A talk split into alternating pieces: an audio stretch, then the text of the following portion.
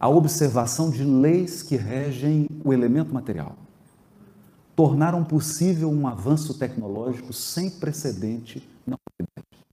E muito desse avanço surgiu aqui nessa região. O que o livro dos Espíritos inova é dizer que há uma só lei e um só autor de todas as leis. Deus, único autor das leis, da lei divina ou natural. Nos ensinam os Espíritos que a mesma lei que rege o elemento material rege o elemento espiritual. Portanto, não há uma diferença entre a lei moral e a lei material. Há apenas uma diferença no enfoque. E dirão os espíritos: o sábio estuda as leis da matéria, o justo estuda as leis morais. Mas são os mesmos princípios que regem ambas as leis. E essa é a reflexão que nós faremos nessa noite. Nos primórdios da evolução do Homo sapiens, da humanidade, nós éramos caçadores e coletores. Há uma característica intrigante nos caçadores e coletores. Eles estão constantemente mudando de região.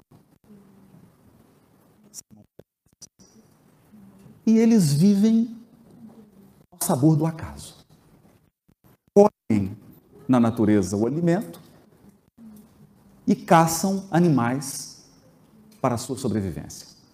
Se escondem em cavernas porque não entenderam ainda os padrões de regularidade na natureza.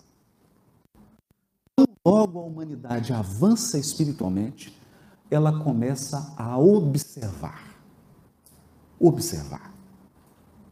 Dessa observação, o ser humano conclui que, por exemplo, há estações primavera, verão, outono. Que há ciclos do movimento dos astros, como, por exemplo, as fases da lua. E que isso interfere nas marés. Que isso interfere em vários fenômenos biológicos. Manipula o elemento material e percebe, por exemplo, a água possui um comportamento, o fogo possui outro. Tão logo o ser humano começa a dominar esses padrões, ele se torna sedentário. Não mais vaga pelos lugares colhendo e coletando e caçando. Ele agora se fixa e aprende a cultivar determinadas espécies aprende a criar os animais que irão garantir a sua sobrevivência. Aprende a construir utensílios e abrigos. O resto da história nós sabemos. Não haveria ciência, não seria possível o conhecimento humano se a natureza não se comportasse de forma regular. É esse o ponto que eu gostaria de chamar atenção se nós alterássemos, se nós alterássemos algumas constantes físicas, por exemplo, a pressão atmosférica, se subíssemos ou descêssemos do seu padrão, a vida biológica na Terra estaria totalmente inviabilizada. Houve, portanto, um ajuste preciso Poderíamos, por exemplo, mencionar as constantes cosmológicas. Se quisermos aprofundar a nossa reflexão, podemos pensar na constante de Planck. Minúscula alteração na constante de Planck e o nosso universo material não seria possível. As leis da física não mais se aplicariam ao nosso universo. Surge então hoje a grande pergunta: quem ajustou, quem calibrou de maneira tão perfeita essa multidão de constantes? Quem ajustou esses milhares de pequenos botões para que a vida fosse possível da maneira como nós conhecemos? É disso que estamos falando quando nos referimos à lei natural. A lei natural tem uma característica muito especial. Ela não pergunta se você acredita ou não. Não tem muito sentido perguntar se você acredita na lei da gravidade. Mas também não tem muito sentido perguntar se você acredita nas básicas leis descobertas, por exemplo, por Arquimedes. Nós navegamos, utilizamos barcos, veleiros, navios, exatamente porque conhecemos essas leis exatamente porque descobrimos as leis que regem a eletricidade e o magnetismo, nós temos hoje WhatsApp. Telefones, aparelhos que conectam o mundo inteiro. Haveria então alguma diferença entre essas leis naturais e as leis morais? Nenhuma. Nenhuma. É a mesma lei os mesmos princípios que se aplicam à natureza se aplicam ao nosso mundo íntimo. Talvez por esta razão, nosso grande modelo e guia tenha se referido a elementos muito singelos da vida para nos trazer lições de cunho moral. Nós costumamos pensar a moral, a religiosidade e a espiritualidade de uma maneira muito mística. Como se as questões relativas à espiritualidade e à religiosidade fossem questões de um outro universo, de um mundo paralelo, de um mundo quase mágico. Então, muitas pessoas associam religiosidade e espiritualidade a Harry Potter a mágica. Alguns têm dificuldade de aceitar isso. Eu, por exemplo. Outros aceitam sem questionar. Mas o fato é que quando a vida te coloca em determinadas circunstâncias, em que você precisa lidar com a perda, em que você precisa lidar com a dor, com a solidão, com a incompreensão, esse mundo mágico e místico desaba. Essas crenças que são baseadas numa fé cega, numa fé quase ingênua, não conseguem dar sustentação e suporte a um coração que passa por um intenso sofrimento a dificuldade envolve a nossa vida, é preciso mais substância. A nossa mente pede um elemento mais concreto, mais fundamentado, mais lógico. Por esta razão, Jesus dizia assim: Aquele que escuta as minhas palavras, eu assemelho a alguém que construiu a sua casa sobre a rocha. Vieram os ventos, a tempestade, e nada foi capaz de abalar aquela construção. Aquele, porém, que não escuta essas palavras, eu os comparo a alguém que constrói sobre a areia. E vem a tempestade, e os ventos, e a chuva, e aquela casa não resiste. É aqui que está a grande contribuição do Espiritismo para o equacionamento das leis que regem o mundo espiritual e o mundo moral. Porque a contribuição espírita está em nos fornecer uma rocha sobre a qual nós podemos edificar com clareza com segurança, atendendo às mentes mais exigentes, mas também nos dando um suporte para enfrentar os períodos mais difíceis da nossa existência. Então, os Espíritos nos levam a concluir que a vida no mundo corporal, o fato de ter que lidar com a matéria, é, na realidade, um instrumento pedagógico nas mãos de Deus para o nosso aprimoramento. Ao lidar com a matéria, nós estamos, na verdade, fazendo um estágio para compreender os princípios divinos que regem o universo. Quando alguém constrói mesmo uma casa, alguém que trabalha com a construção civil e acredita que está lidando apenas com o elemento material. Ele coloca ali o alicerce, ergue, faz a parte elétrica, a parte hidráulica e acredita que está lidando apenas com o elemento material. Mas as leis que regem a matéria são as mesmas que regem o seu mundo íntimo. Então, ao lidar com a matéria, nós estamos aprendendo a lidar com a espiritualidade. Não há diferença. Quando Kardec indaga aos espíritos como, como conhecer a lei natural, a lei divina, como conhecer? Os limites. Há limites? E os espíritos respondem de maneira simples. Algo que todo mundo entende. Se você come muito, eu estou falando muito, muito. O que acontece? Seu organismo reage.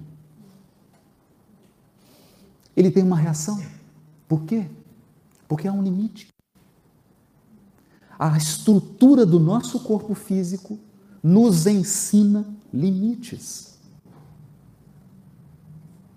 O no, a nosso próprio corpo físico em si, a forma humana, nos ensina limites. Eis aqui um ponto muito importante. Porque hoje nós vivemos uma transição no planeta. E muitas pessoas se perturbam espiritualmente e mentalmente porque perderam o contato com a sua realidade física. Nós acreditamos que tudo é possível. Não. Não é possível. Há limites na estrutura do mundo material em que nós vivemos. E esses limites são pedagógicos a vida não segue na mesma velocidade da nossa mente. Por isso virá Kardec. Olha a frase dele. O trabalho é uma lei da natureza. Por esta razão, é uma necessidade. Qual a lógica desse raciocínio do codificador? O trabalho é uma lei da natureza e por isso uma necessidade. Porque necessidade diz respeito ao nosso mundo interior. Necessidade diz respeito à minha estrutura psicológica, aos meus desejos, ao que eu quero, ao que eu desejo. O que que o meu mundo íntimo e interior tem a ver com o mundo exterior?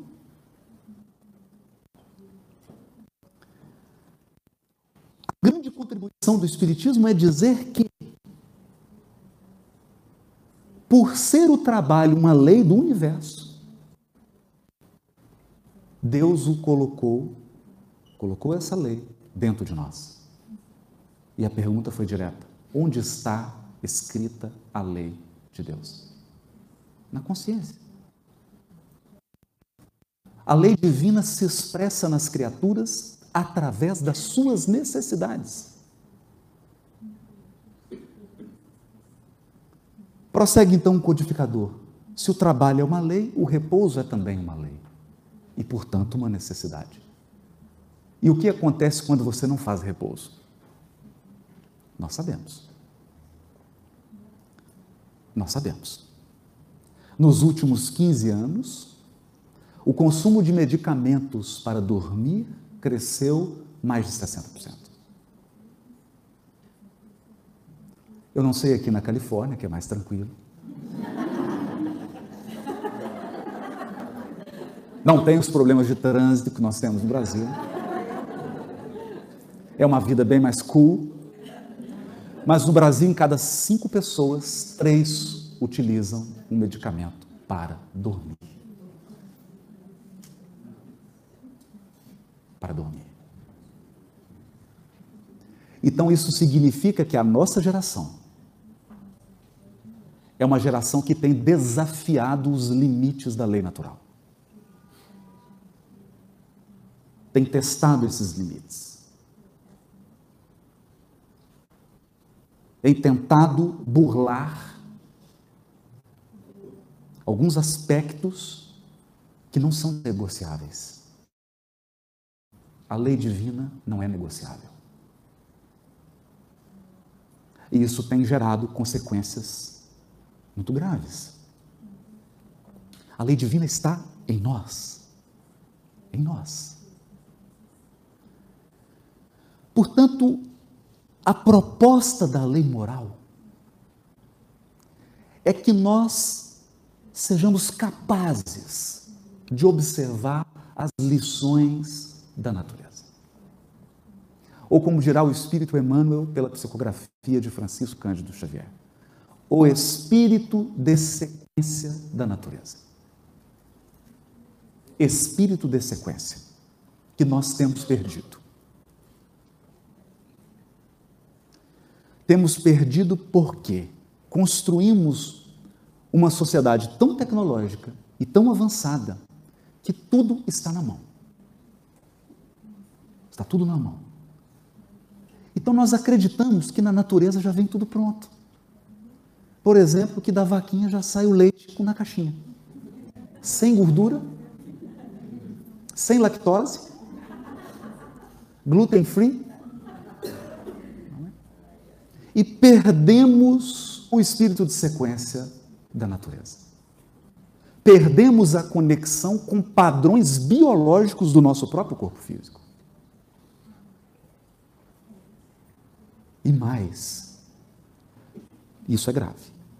Perdemos a conexão com padrões psíquicos e espirituais que regem a nossa vida emocional e espiritual.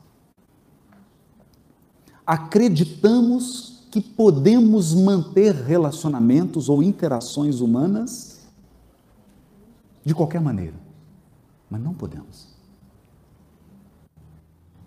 Porque ninguém fere o outro sem se ferir. Ninguém se desrespeita e se mantém saudável.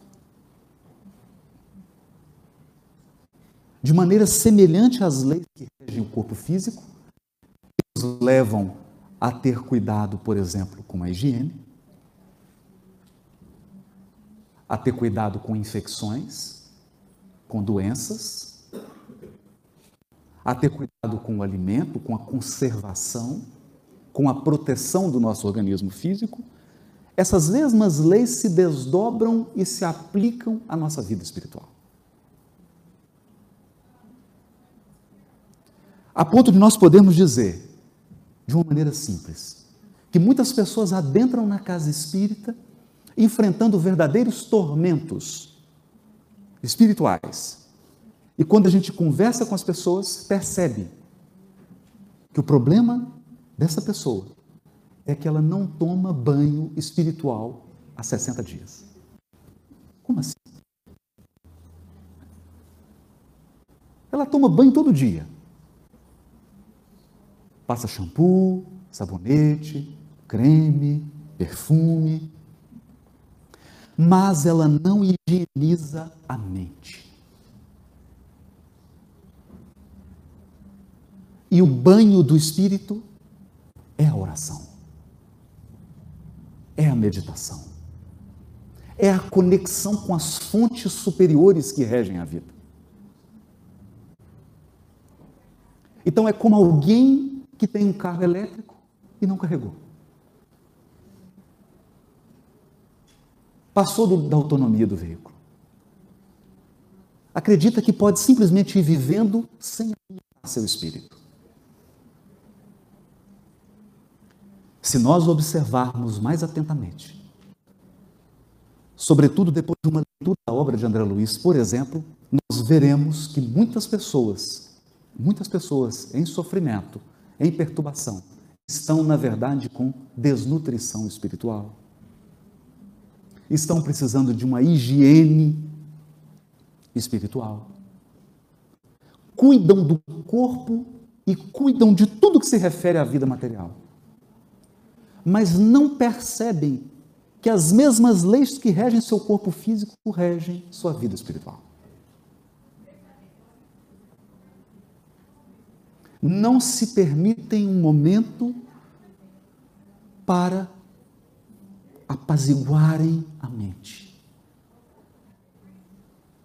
receberem intuição da vida superior, se conectarem novamente com a fonte, com a sua origem espiritual, receberem orientações quanto à sua programação.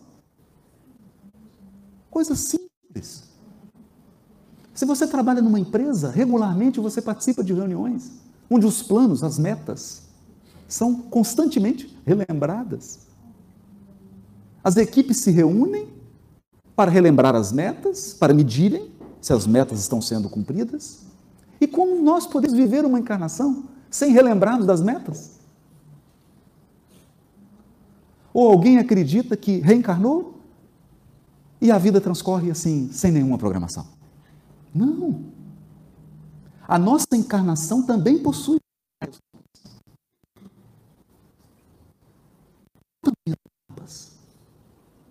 É preciso. O que, que eu percorri? O que, que eu já cumpri? O que, que falta? O que, que vai se desdobrar daqui para frente? Qual é o próximo passo? Porque a vida se desdobra. Ela vai se revelando na medida em que nós vamos cumprindo as metas. Dependendo do cumprimento que você fez das metas anteriores, você pode afetar totalmente o cumprimento das próximas metas. Você pode até inviabilizar a sua encarnação. Mas nós aplicamos tudo isso numa empresa.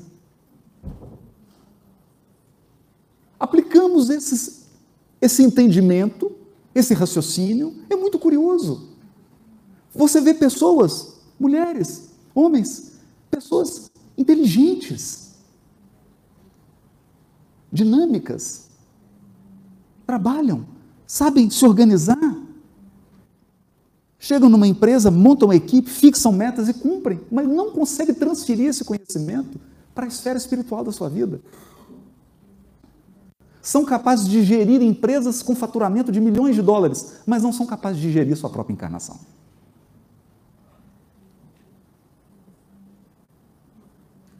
Por quê? Porque não entenderam essa analogia.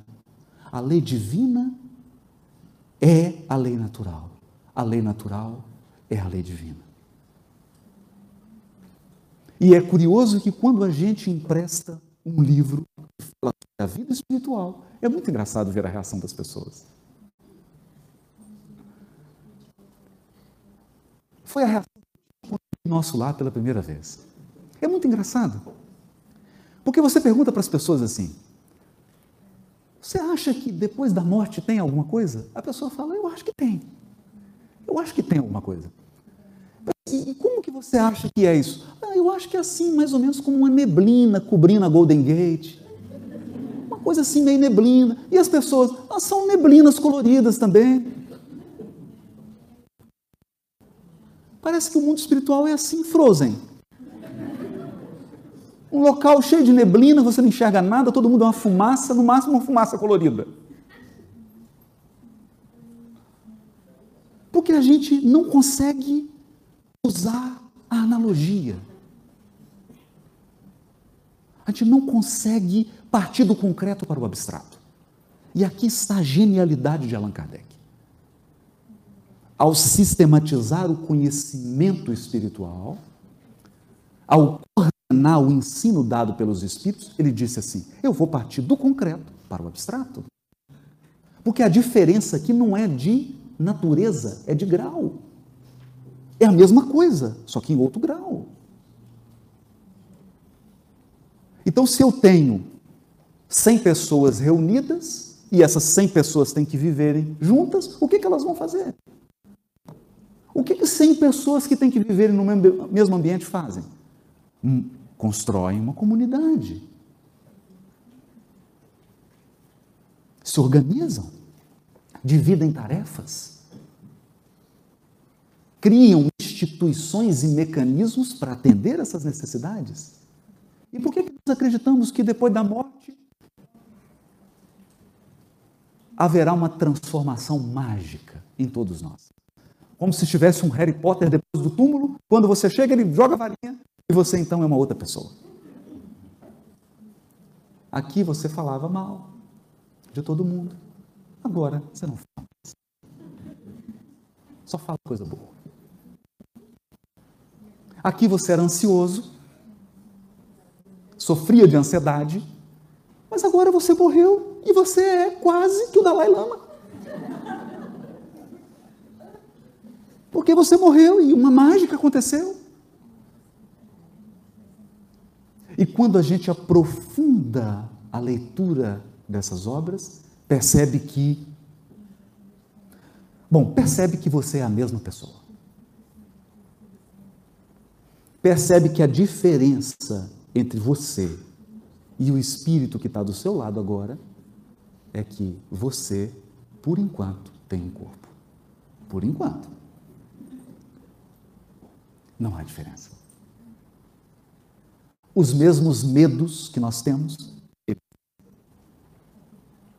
A saudade que você tem daqui para lá é a saudade que tem de lá para cá.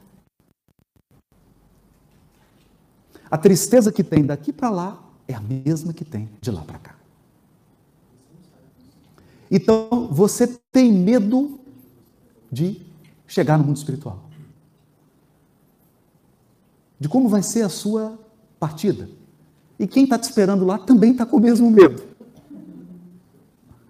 Uma das cenas que me impressionou muito foi ver a ansiedade, o medo que invadiu os habitantes de nosso lar na época da Segunda Guerra Mundial. Agora, alguém me explica, por que, que um desencarnado tem medo de desencarnação? Alguém podia me explicar isso? Você está no mundo espiritual, você já morreu, você já constatou que a morte não existe, então explode uma guerra e você está com medo das pessoas morrerem. Faz sentido? Faz. Faz. Nós somos os mesmos. As mesmas experiências que nos trazem medo, trazem medo ao desencarnado. A menos que se trate de espíritos muito evoluídos espíritos que já conquistaram uma compreensão da lei divina, espíritos que já fizeram um ajuste fino. Que ajuste fino é esse? É como se eles tivessem um Bluetooth. E eles conectassem esse Bluetooth da consciência com as leis divinas. Com todas as leis divinas. Eles estão em sintonia. O Wi-Fi deles está sempre ligado. Então eles percebem a harmonia da natureza. E a vida deles reflete também essa mesma harmonia. Eles já compreenderam que não é muito sensato você gastar a sua energia brigando com as leis da natureza. Eles já perceberam que é mais prudente é mais prudente fazer como surfista com a sua prancha simples, olha para o mar, ele não discute, ele não briga, ele não reclama, ele não se exalta, ele apenas aproveita as ondas.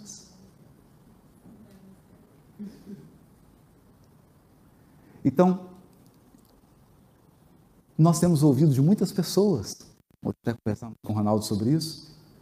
Muitas pessoas dizem assim: ah, eu agora Vou ficar só parado no meu canto, não vou fazer mais nada, porque esse mundo está muito violento, esse mundo não tem conserto. Isso é brigar com as ondas. Isso é acreditar que nós, enquanto indivíduos, temos uma influência sobre a natureza como um todo. Não. Nós temos um campo de influência e é sobre esse campo de influência que nós atuamos. E utilizando esse pensamento da analogia, vejamos um outro ensino de Jesus. Ele diz assim: Vós sois o sal da terra. O sal. Porque no seu tempo o sal salgava. Que hoje o sal não pode nem salgar mais, porque já é proibido. E o sal também conservava. Então ele olha para um elemento químico e a maneira como esse elemento químico se comporta e vê que tem um princípio. Existe um elemento químico na natureza que dá sabor, salga e conserva. Você já pensou se o mar fosse de água doce? Nós estaríamos todos enganados. Se há um, ele um, elemento químico na natureza que faz essa função, por que, que na vida espiritual também não há atitudes que conservam e que dão sabor à vida? É a mesma lei. É a mesma lógica. É a mesma lógica. Todas as mudanças na sociedade são como uma pitada de sal. Todas. Uma pessoa, uma pessoa muda uma época. Um grupo de 10, 15 pessoas. Nós podemos, talvez nem tudo isso. O Vale do Silício se resume a 15 pessoas, 10, 15. Não a 15 milhões. Não foram 15 milhões de pessoas que criaram essa inovação. Foram 10, 15 pessoas. Que deram um sabor novo que construíram e conservaram um estilo novo de vida. Por que então aguardar que a transformação moral da Terra se fará por milhões ou bilhões de pessoas? Não é assim.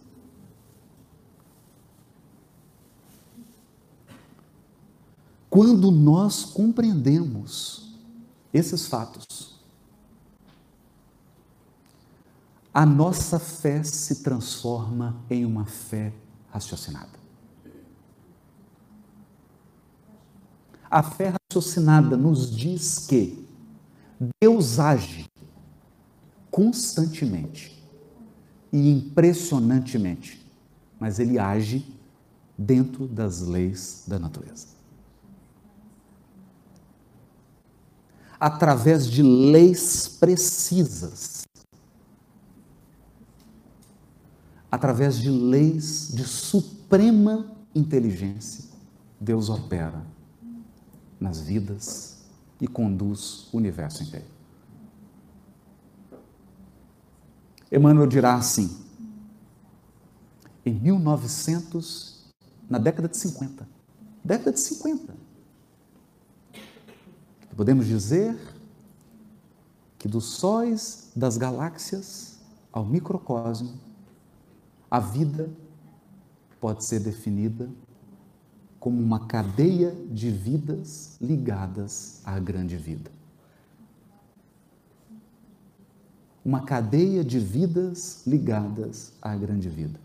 Na década de 50, quando essa obra Pensamento e Vida foi fotografada, não havia ainda a concepção de redes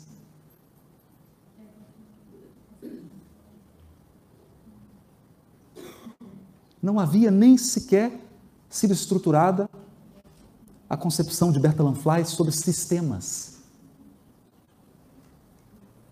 E os espíritos já nos diziam: nós somos uma rede, um sistema de vidas interconectadas, todas ligadas à grande vida. que é a inteligência suprema. Nós estamos conectados em rede. Isso é tão curioso. É tão curioso que eu encontro pessoas aqui que saíram de uma determinada cidade no Brasil para encontrar aqui nos Estados Unidos uma pessoa da sua mesma cidade para casar com ela.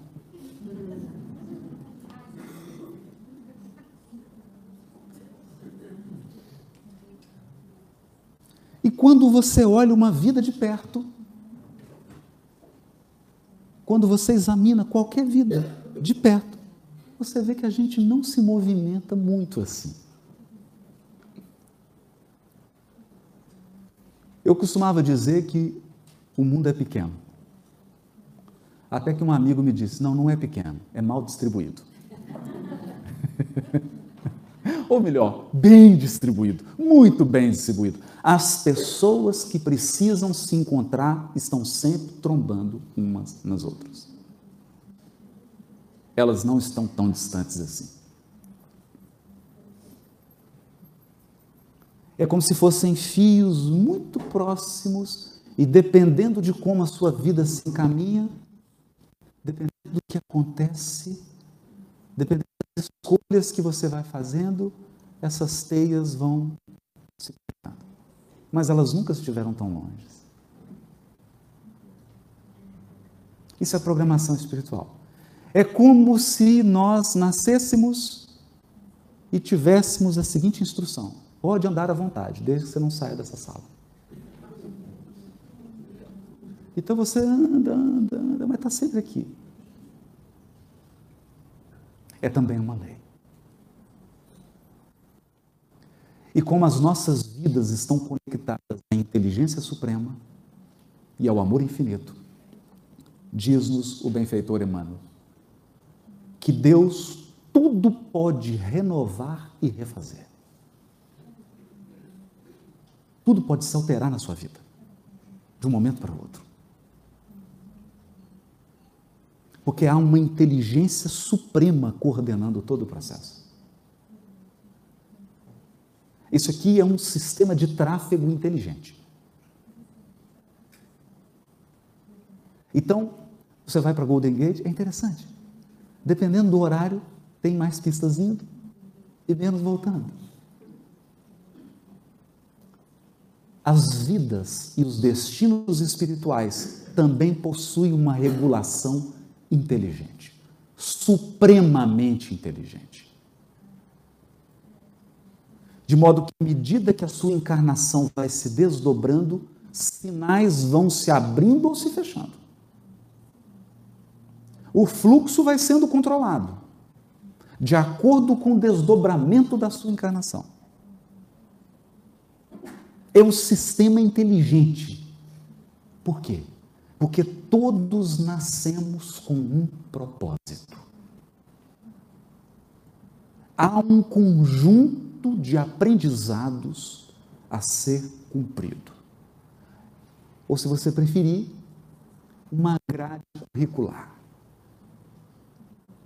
Nós precisamos aprender certas coisas nós precisamos encontrar certas pessoas e nós precisamos acertar algumas contas.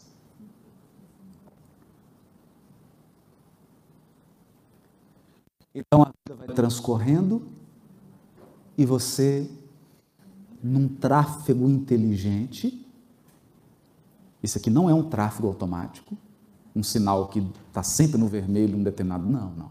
Dependendo do fluxo do mundo tem uma inteligência suprema regendo tudo. Mas nós sempre viveremos as experiências que nós necessitamos viver. A não ser quando a nossa teimosia nos leve para situações totalmente desnecessárias, circulares, que nos trazem um sofrimento desnecessário, porque nós estamos reciclando, refazendo coisas que nós já poderíamos estar à frente. Por isso a compreensão das leis morais. Por isso a compreensão de que é preciso observar o trabalho e o descanso. É preciso observar a lei de liberdade e a lei de sociedade. Você precisa ser livre, mas você precisa viver em sociedade. Hoje eu ouvi uma história que me lembrou isso. Um homeless aqui na Califórnia. Olha que história intrigante. Ao ser abordado, esse homeless pedia um dinheiro para comprar um prato de comida. O almoço. E a pessoa deu o dinheiro e perguntou para ele: Posso te fazer uma pergunta? Posso te fazer uma pergunta? Ele: Sim, claro. Você é um homeless por opção ou por destino? Ele falou: Por opção. Por opção. Eu era um alto executivo de uma empresa aqui nos Estados Unidos. Ganhava muito bem.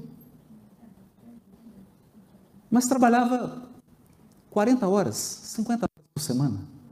Me deu inveja dele trabalhar tão pouco.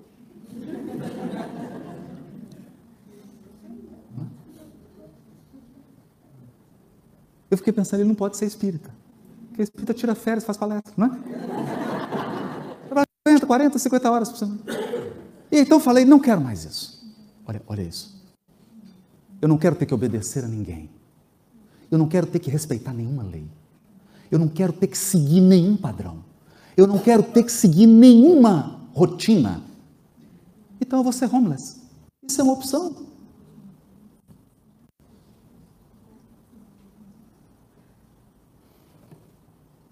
Então ele acreditou que se libertou. É alguém que quer viver apenas a lei de liberdade.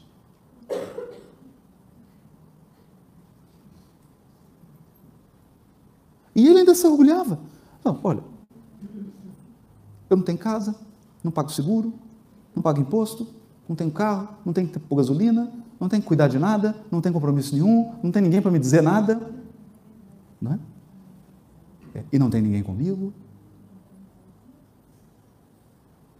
Não tem ninguém que desperte em mim a vontade de ajudar. Não tem ninguém para eu amar? Não tem a dor do amor? Que é a dor que você sente quando a pessoa que você ama está com problema? Não é engraçado isso? O amor é engraçado. Às vezes você não está com problema nenhum. Quem está com problema é a pessoa que você ama. E aí o problema vira seu. Mas você quer ser homeless?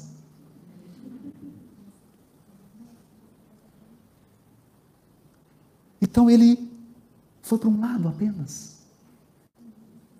E se esqueceu que as leis divinas estão baseadas num perfeito equilíbrio. Lei de liberdade, mas lei de sociedade. Lei de trabalho, mas lei de descanso. Você precisa repousar.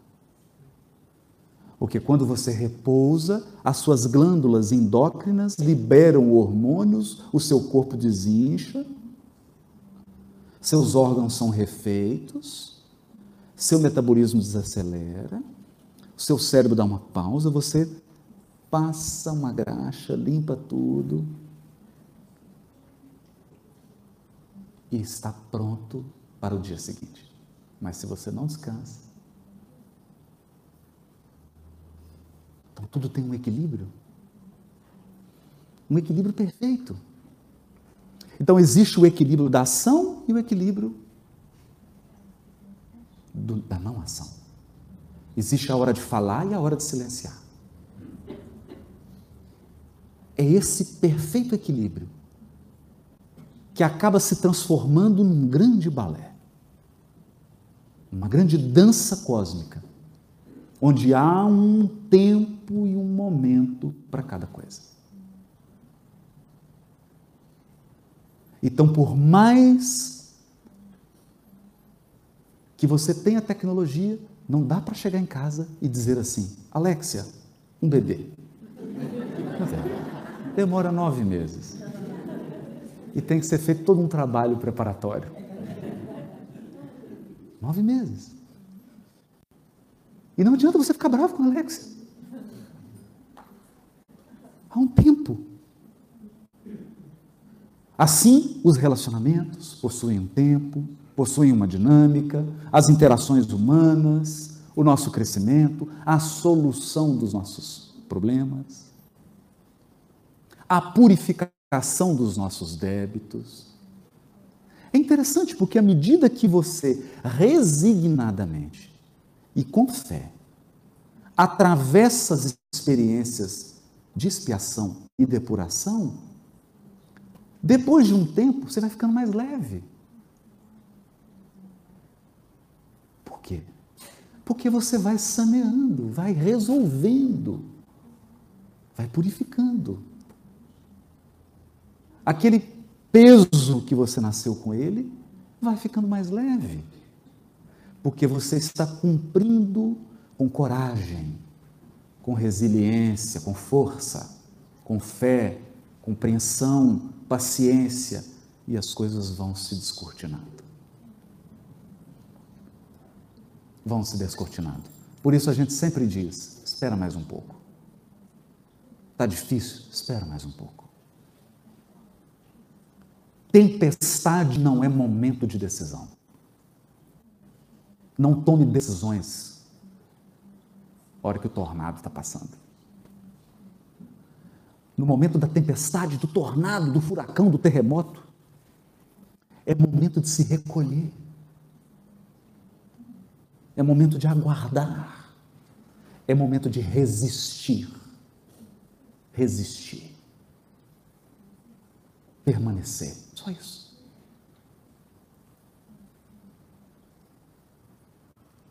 André Luiz irá dizer no livro Agenda Cristã: se o problema é muito difícil, espere alguns dias, o tempo não transcorre em vão. O tempo não transcorre em vão. Por quê? Não tem mágica. Não tem mágica. Eu gostaria então de fechar essa reflexão sobre as leis divinas,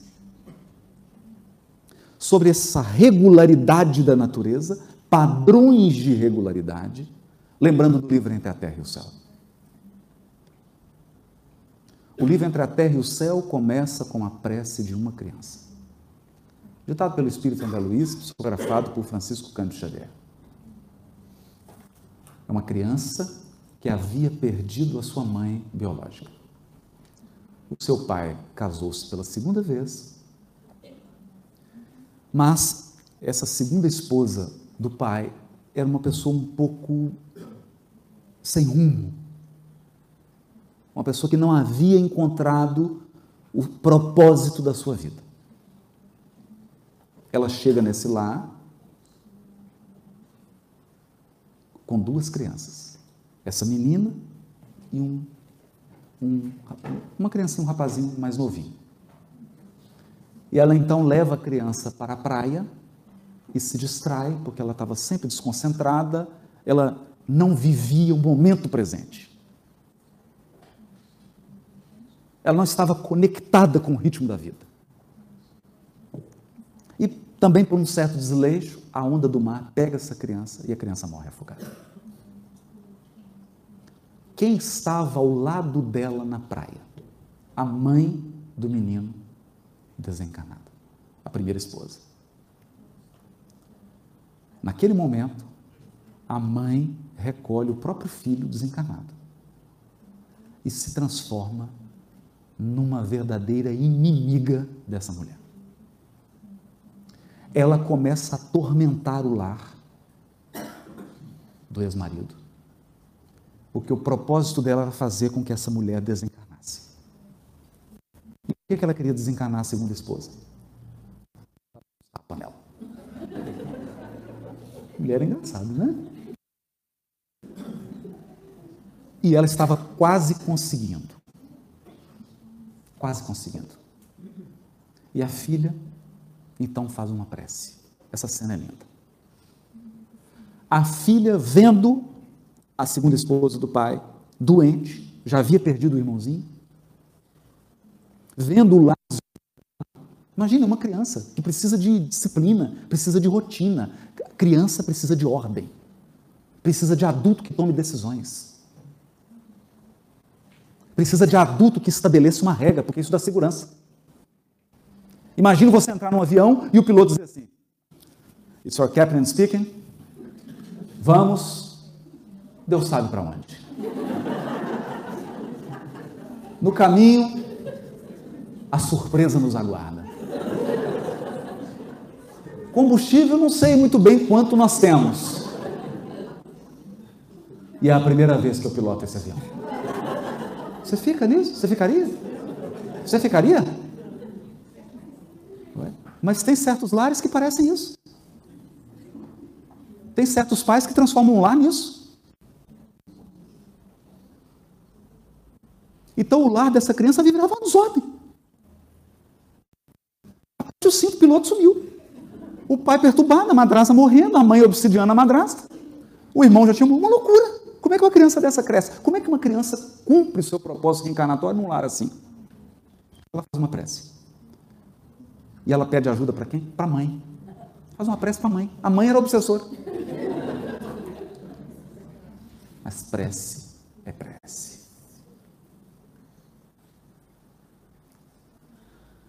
A prece sobe igual um WhatsApp. É recolhida por um dos ministros de nosso lar, Clarencio. Clarencio pega o caso pessoalmente. Olha, isso é que eu digo. A nossa evolução espiritual é dirigida por corações que nos amam. Cada vida aqui, cada vida aqui é dirigida por alguém que ama muito. Então Clarencio recebe o pedido e ele pessoalmente assume o compromisso. E começa um trabalho naquele lar. Eu vou ter que dar um spoiler. Para quem não leu o livro ainda. Todos os pedidos dela são atendidos. Todos. Tudo que ela pediu foi atendido. Quanto tempo? Dois anos. E você fez prece ontem. E está perguntando por que, que hoje não aconteceu? Dois anos.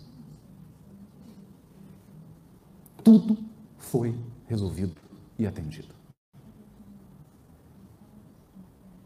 Então é essa dinâmica, essa é a beleza da vida que possui leis. Por que, que você acha que os foguetes são lançados em Cabo Canaveral? Por que, que você acha que é feito um cálculo pre preciso? Não é assim, lança um foguete para qualquer direção. Ah, vamos chegar e vamos lançar um foguete. Pergunta para o Elon Musk. Não é assim. Com a vida também não. Com a vida também não. Na nossa jornada evolutiva, emocional, espiritual, psicológica, há leis. Para se relacionar com alguém, há leis. Para viver em sociedade, há leis para resgatar nossos débitos? Há leis. Precisas, como de um lançamento de um foguete, é preciso saber esperar. É preciso fazer as escolhas certas. E você dirá, então eu estou perdido. Como é que eu vou aprender isso tudo? Mas nós temos um guia e modelo. Nós temos uma referência. E essa referência aqui não tem nada a ver com padrões religiosos, isso aqui não tem nada a ver com ritual. Isso aqui não tem nada a ver com um templo físico. Nós estamos falando de um modelo. De alguém para ser observado. Alguém com quem a gente possa aprender algo. Essa é a parte moral da história. Seguir as leis morais não é uma questão apenas de crença, é uma questão de inteligência significa mínimo de esforço para o máximo de resultado. O mínimo de esforço para o máximo de resultado. Eu vou dar um exemplo aqui. Difícil. Difícil. Você está seguindo a sua vida correta, alguém entra na sua vida e faz um verdadeiro estrago. Te fere te causa prejuízo financeiro, psicológico, emocional, espiritual. Bagunça com tudo. É como se um elefante tivesse entrado numa loja de cristais. E quando sai, deixa um arraso. E você então concentra o pouquinho da energia que sobrou para alimentar mágoa e rancor.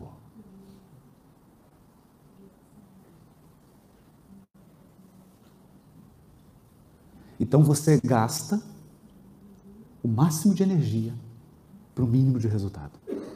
Porque o agressor vai embora e você continua conectado no Bluetooth dele.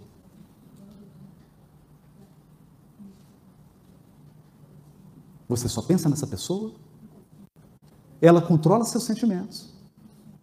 Você já não tem mais propósito, você já não tem mais escolha, você já não tem mais objetivo, você só enxerga essa pessoa, você não vê mais o futuro. Por quê?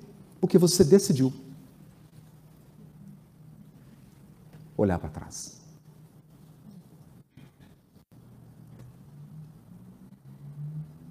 Então, seu veículo não tem mais o vidro da frente, só tem retrovisor.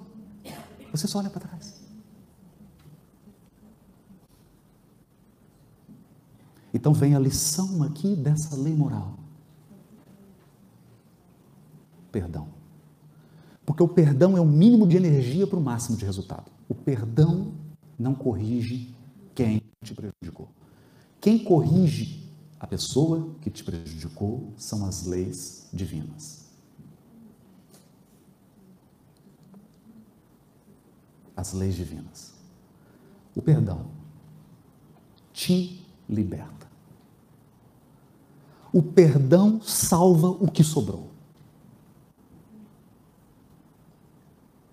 E o perdão te abre o caminho do futuro. Você reencontra propósito na sua vida. Você reconstrói sua vida. Você reconstrói porque você construiu a outra. Você não construiu a outra. Então por que você não pode reconstruir?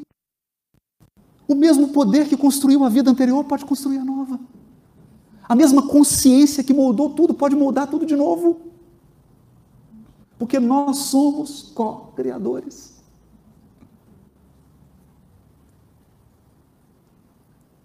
Em uma mensagem chamada Provações, Emmanuel dirá: Ninguém te estrague o dom de renovar a vida. O dom de renovar a vida. Todos nascemos com um poder extraordinário de renovar e reconstruir todos os aspectos da nossa vida. Todos. Não permita que ninguém interfira nesse dom que é seu. E a mágoa e o rancor é uma interferência desse gênero. Então percebe que a abordagem espírita não é mais a abordagem mística, não é mais a abordagem de ritual, não é mais a abordagem de religião oficial, de templos, de livrinhos, de dogmas. Não. É uma abordagem da lei divina, da compreensão da lei, o mínimo de energia para o máximo de resultado. no mundo material, na vida emocional, na vida psicológica e na vida espiritual. Com essa fé raciocinada, nós vamos construindo o nosso futuro. Ninguém encarna apenas para resolver o passado. Porque Deus não está focado no passado. Deus está focado no presente, planejando o futuro. Todos reencarnamos. Reencarnamos. Para saudar o passado? Sim. Para resolver certas questões do passado? Sim. Mas, sobretudo, para construir o futuro que nós sonhamos com ele. o futuro que nós merecemos. Mais que isso, o futuro para o qual nós somos criados, para o qual nós estamos destinados. É essa a compreensão da lei divina que a terceira parte do livro dos Espíritos nos proporciona.